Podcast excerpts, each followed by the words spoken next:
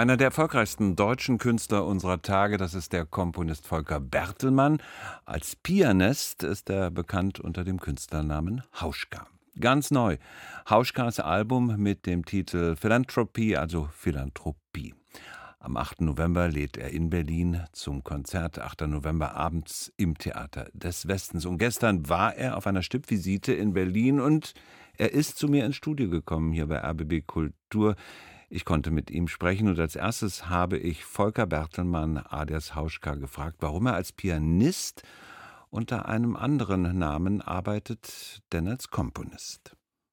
Als ich mit Klaviermusik anfing, hatte ich eigentlich das Gefühl, ich würde, wenn ich jetzt mich als Person, also meinen Personennamen nehmen würde, dann würde ich irgendwie so ein, also ein offizieller Pianist sein. Aber es ging gar nicht darum, unbedingt Pianist zu sein, sondern es ging mehr darum, eine Plattform zu finden, die mir die Freiheit lässt, von mir aus auch auf einer, auf einer Maultrommel eine Platte zu machen oder also wo ich einfach machen kann, was ich will. Weil ich gemerkt habe, oft war ich über den Namen oder auch über die Definition schon in so einem, ja, in einem bestimmten Regal gelandet. Ja. Ähm, als Pianist landet man dann oft bei den klassischen Pianisten und dazu fühlte ich mich nicht zugehörig so richtig. Und dann habe ich gedacht, ich nehme mir, suche mir ein Pseudonym und wollte gerne einen osteuropäischen Namen haben, weil meine Musik, finde ich, die hat eine osteuropäische Melancholie. Das finde ich jetzt interessant. Ja. Ich höre Nachdenklichkeit, aber auf Melancholie wäre ich nicht gekommen. Ja, das äh, kommt wahrscheinlich daher, dass Sie eine andere Auffassung von Melancholie haben. Also meine Art von Melancholie ist eigentlich eine sehr fröhliche. Also beziehungsweise für mich gehört zum Beispiel zum Fröhlichsein äh, auch eine Nachdenklichkeit, aber auch eine, vielleicht auch eine Traurigkeit über Vergänglichkeit zum Beispiel. Also ich finde, in jedem Menschen ist ja tendenziell angelegt, dass er weiß, er hat eine bestimmte Zeit auf der Erde und diese, dieses Wissen, was man sehr gerne nicht anrühren möchte, ähm, das führt zum Beispiel bei mir zu einer Melancholie, die mich aber antreibt, eigentlich im Leben glücklich zu sein. Das heißt, Sie drücken in Ihrer Musik sehr vieles aus, wofür ich so den Begriff habe, Sie lassen die Hose runter. Weiß ich nicht, ob ich den Begriff nehmen würde, sondern es geht für mich mehr darum, ähm, ja, sich eigentlich zu fragen, warum bin ich eigentlich auf der Erde und was mache ich mit der Zeit? Und das ist für mich keine traurige Botschaft, sondern da geht es eigentlich mehr darum, ähm, äh, ja, wie nutze ich die Zeit, die mir zur Verfügung steht? Weil am Ende des Tages haben wir nur das, was hinter den Augen ist. Ne? Und in den Ohren. Und das heißt, Ohren. ich darf Ihre Musik auch als Angebot zu einem Dialog nehmen. Absolut. Was bewegt Sie derzeit besonders? Worüber würden Sie sich mit mir heute gerade besonders gern musikalisch unterhalten? Ich würde mich heute, glaube ich, am liebsten über meine Platte unterhalten. Dann Ihnen. machen wir das. Gut. Sie heißt Philanthropie, also Philanthropie, Menschenfreundlichkeit, Menschenliebe. Mhm. Warum dieser Titel? Ich hatte im, letzten Jahr so das Gefühl, dass nach Corona und nach den vielen Dingen, die einen eigentlich so unterschwellig beschäftigen, die halt mittlerweile auch sehr globale Themen sind, also wo es um ja, um Krankheiten geht, die einen plötzlich ereilen, Klimakrise, äh, Kriege und so weiter, habe ich mir halt irgendwann vorgestellt, wie ist das eigentlich, wenn man, wenn wirklich eine dieser Krisen sozusagen wirklich bis zum Ende gedacht ist und man denkt, vielleicht das Klima wird irgendwann den Planeten unbewohnbar machen. Was mache ich eigentlich mit der Zeit, die mir bleibt? Und ich habe äh, gedacht, egal wie ich es drehe und wende, am Ende des Tages, wenn ich in einem Raum sitze, wo ich nur noch die einzige Sauerstoffzufuhr sozusagen habe, weil es vielleicht woanders nicht mehr möglich ist, bleibt mir am, am Ende doch das Umarmen desjenigen, mit dem ich dort sitze. Weil egal wie ich es drehe und wende, ist es eigentlich eine, Zuwendung zu anderen Menschen, weil wir im Prinzip ja das gleiche Schicksal und die gleiche Zeit teilen. Und ähm, daraufhin dachte ich, eigentlich ist es gut, kein Album über irgendeine Krise zu machen, sondern eigentlich den Aspekt zu stärken, dass wir doch irgendwie vielleicht gucken, ja, dass man sich umarmt und dass man aufeinander zugeht. Das heißt nicht mit jedem Freund sein, äh, das ist eine andere Geschichte, sondern es geht eigentlich mehr darum, Respekt zu respektieren, sich Meinungen anzuhören, zu überlegen, was ist eine Gemeinsamkeit. Das hat mich angetrieben. Und dann kam der Film Im Westen nichts Neues. Und da ist die Thematik genau die gleiche, weil man merkt, äh, da sind Menschen, junge Männer, die durch eine Propaganda in den Ersten Weltkrieg geschickt werden mit dem Gefühl, sie sind am Wochenende wieder zu Hause und sind mit 18 halt wie Kanonenfutter, wie Material, werden sie verheizt. Und wo mir dann irgendwie klar wurde, okay, das Leben ist eigentlich so von Zufällen und von Entscheidungen manchmal so dünn und so fragil, dass man vielleicht nach links geht und dort passiert halt das eine und wenn man nach rechts geht, passiert das andere. Und das hat mich eigentlich dazu gebracht, mich so ein bisschen mit der Frage zu beschäftigen, was bleibt eigentlich. Für den Soundtrack von Im Westen nicht Neues haben Sie den Oscar bekommen. Mhm. Das stilistisch Interessante an dieser Filmmusik von Ihnen ist, dass das keine Hau drauf Musik ist, keine Kriegsmusik, kein Geschepper, mhm. Sondern ja oft sehr symphonisch klingt, sehr leise, sehr nachdenklich. Sie arbeiten auch dort, was Sie sowieso musikalisch sehr gern machen, mit vielen Wiederholungen. Mhm. Ich kann mich da reinhören und ich fühlte mich von dieser Musik nicht weggetragen, sondern ich fühlte mich bestärkt hinzugucken und hinzuhören. Mhm.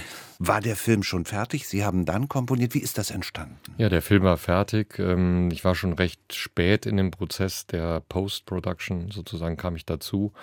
Dann habe ich den in Berlin in einem Kino mit dem Regisseur und dem Produzenten gesehen und wir haben einmal einen Durchgang gemacht, also einmal alles angeguckt und ich hatte recht wenige Informationen, die aber sehr präzise waren von Edward Berger, dem Regisseur und bin dann nach Hause gefahren und habe am nächsten Tag eigentlich dieses Dreitonmotiv auf dem Harmonium, was ja ein, kein leises Motiv ist, sondern ein recht brachiales, auf dem aber eigentlich all die leisen Töne später basieren auf diesem sehr lauten Motiv, was ganz am Anfang kommt. Ja, aber sie werden ja auch immer wieder unterbrochen. Genau, sie werden immer unterbrochen und aber das war, mir ging es halt darum, dass es ein lautes, wie eine Art Warnung, wie ein Warnsignal, wie ein Kriegshorn in der Musik ist, was aber sehr kurz ist und was immer wieder auftaucht wie ein Kanonenschuss oder wie eine Explosion. Und auf diesem Dreitonmotiv basieren eigentlich alle anderen Thematiken.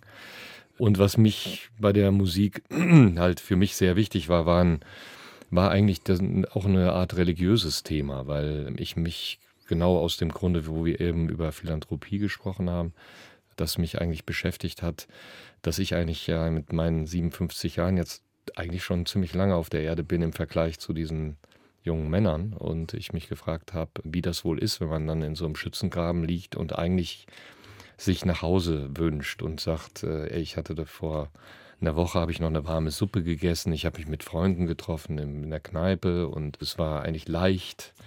Ne? Und jetzt hat man sich irgendwo angemeldet, freiwillig. Und auf einmal ist alles nicht mehr leicht, sondern eigentlich führt alles nur noch dahin, dass man halt sein Leben verkürzt. Und das war für mich wie so eine Aufforderung, eigentlich so ein, ja, ein Stück zu schreiben, was eigentlich ausdrückt, äh, wie warm das Leben eigentlich sein kann. Wobei es da bei der Musik ganz spannend ist, das sind die Pausen, die Momente, wo mhm. dann nichts zu hören ja. ist. An denen haben Sie, denke ich, auch ganz stark mitgearbeitet. Absolut. Oder? Dafür brauchst du natürlich einen Regisseur und auch einen Produzenten, die einen das machen lassen. Und das war in dem Fall eine unglaublich schöne Zusammenarbeit mit Malte Grunert und Edward Berger. Ja, wo wir eigentlich uns sehr gut verstanden haben. Wir haben auch eine große Liebe für Kunst für abstrakte Kunst und für gegenständliche natürlich auch, aber man konnte merken, es geht auch manchmal nur um eine Farbfläche oder um Rauschen oder nichts. Und das gehört zur Musik genauso dazu wie eine üppige Sinfonie. Rauschender Erfolg, einen Oscar haben Sie dafür bekommen. Mhm. Der steht auf dem Klo oder wo? Nee, auf keinen Fall. Nein, der steht in meinem Studio und den wechsle ich auch manchmal. Ich habe einfach Lust, dass der ein Teil meines Alltags wird. Aber jetzt, ich habe den nicht in der Vitrine, wo unten Dampf rauskommt und wo es dann große Lightshow gibt, sondern der ist halt wie ein Gegenstand, wie ein Synthesizer, wie ein Instrument, wie ein Flügel. Und der steht halt an Stellen, wo ich ihn gerade gerne habe. Und er beflügelt Sie? Ich glaube, so würde ich das nicht sagen. Ich spüre den, ich brauche den eigentlich nicht als Statue, weil ich bin ja sozusagen derjenige, der ihn bekommen hat. Ich merke natürlich die Kraft von so einem Preis, also was das einfach bewirkt. Ich glaube eher, dass es Menschen um mich herum Hoffnung gibt oder Zuversicht, dass sie mit ihren Träumen, ja, dass sie damit nicht hinterm Baum halten sollten, sondern dass sie einfach, wenn sie an was träumen, das durchaus eine Kraft gibt mit kontinuierlicher Arbeit und mit der richtungsweisenden Bewegung in diese Richtung, dass man schon was schaffen kann, was eigentlich einem unmöglich erscheint. Und ich glaube, wenn die den sehen, manchmal dann denken die, ist das, ist das der echte? Oder wie schwer ist der denn? Oder sie fragen sich halt Dinge und nehmen den halt in die Hand und danach weiß ich nicht, wie man sich dann fühlt, wenn man ihn nicht hat. Aber es ist, glaube ich, eine Beflügelung. Jetzt kommen wir aber bitte, wir haben Sie ja eingeladen wegen des Konzerts mhm. am 8. November im Theater des Westens nochmal auf dieses Album Philanthropie zurück. Stilistisch bieten Sie das, was ich erwarte, also wieder auch Experimentelles mit dem Klavier, Veränderungen durch Eingriffe, indem Sie auf die Seiten etwas legen, die Seiten bearbeiten. Mhm. Was erwartet uns stilistisch? Ich finde, es ist eigentlich ein bisschen eine Rückbesinnung auf meine alten Platten. Ich habe ja die erste Platte 2004 unter dem Namen Hauschka gemacht.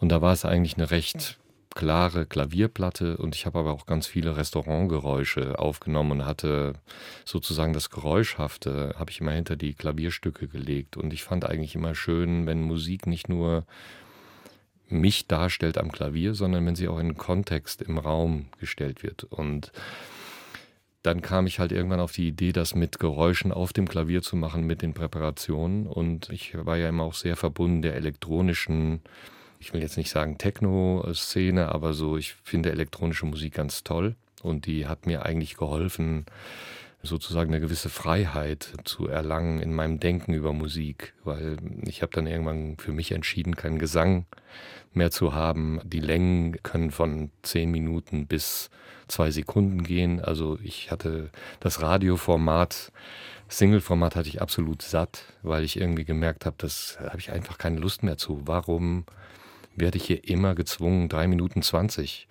zu machen und dann auch noch irgendwie, ja, jetzt muss der Chorus dreimal kommen, damit er endlich irgendwie bei jemandem hängen bleibt, ja. Aber dafür mache ich ja keine Musik. Ich mache Musik, um mich irgendwie auszudrücken und wichtig ist ja, dass man sich immer wieder abkoppelt von dem Publikum, vielleicht von der Publikumserwartung, weil es passiert sehr leicht, dass man plötzlich das bestätigen soll, was man ja, mit dem man vielleicht bekannt geworden ist. Und deshalb habe ich irgendwann angefangen, mal die Präparation rauszunehmen. Das letzte Album, A Different Forest, war eigentlich ein Album, wo ich mal gar keine Präparation mehr benutzt habe. Und jetzt habe ich gedacht, nach der längeren Pause hatte ich eigentlich Lust, wieder richtig zu experimentieren. Und ich glaube, das ist nur der Anfang, weil ich glaube, da sind so viele Sachen in meinem Köcher, die sozusagen das Ganze noch mal ein bisschen abstrakter werden lassen. Und was ich schön daran finde, ist, dass man einfach mit Menschen spricht, die quasi überrascht sind. Und ich möchte ja auch überrascht sein. Also von daher ist der Weg eigentlich wieder an die Wurzeln des Entdeckens. Die Wurzeln. Stimmt es, was ich gelesen habe, dass Ihre Liebe zur Musik entfacht wurde bei einem Kirchenbesuch? Ja, ich war früher mit meinen Eltern, wir waren in einer sehr strengen protestantischen Gemeinde. Im ähm, Siegerland? Im Siegerland tätig. Da ist ja der Pietismus sehr aktiv. Schrecklich. Und, ja, und wir waren halt ein Teil dieser, also das Wort schrecklich kommt bei mir auch vor, aber es gibt auch einen Teil, der ist ganz toll gewesen. Und das war vor allem die Musik, aber auch das Gemeinschaftliche in Ausflügen, Wandern. Es gab ganz viele Sachen, die in mir sozusagen schon auch was hinterlassen haben, was sehr positiv war. Ich fand das angekoppelt sein an den Glauben, das fand ich immer schwierig. Und das war auch schon mit 14 so und eigentlich war ich schon mit 14 raus aus dem Ganzen. Aber was mich interessiert hat, war, als ich diesen Pianisten sah, der ein Chopin-Stück gespielt hat. Und an diesen Tag kann ich mich sehr genau noch erinnern. Man kann sich ja nicht an so viele Sachen erinnern aus der Kindheit, aber dieser Tag der war irgendwie wie sowas, als wäre so eine Musik in mich reingefahren, die irgendwie das ausdrückt, was ich an Musik toll finde, nämlich genau diese Art von Melancholie. Also es war irgendwie wie so eine Musik, die alles ausdrückt. Das ganze Spektrum, würde ich mal sagen, des Lebens. Und danach habe ich zu meiner Mutter gesagt, ich habe sie dann angetippt, habe gesagt, hör mal, bei dem Mann hätte ich gerne Unterricht, weil ich will das Stück spielen. Und dann hat sie mich angemeldet bei dem Herrn. Herbert Hillenhütter hieß er, der Pianist. Dann hatten wir kein Klavier. Dann hat meine Großtante uns ein Klavier geschenkt und ich saß drei Wochen später mit ihm und habe meine ersten Fingerübungen gemacht. Und ich würde mal sagen, seitdem gibt es keine Woche, in der ich nicht am Klavier gesessen habe oder Musik gemacht habe oder ja, das war das initiale Erlebnis. Sie leben mit Ihrer Familie in Düsseldorf, eine Stadt, wo man an jeder Ecke von Kunst ja fast manchmal sogar bedrängt wird, sei es bildende Kunst, sei es Musik. Da sind all die Denkmäler, da sind all die Geschichten, Schumann, Mendelssohn etc. Mhm.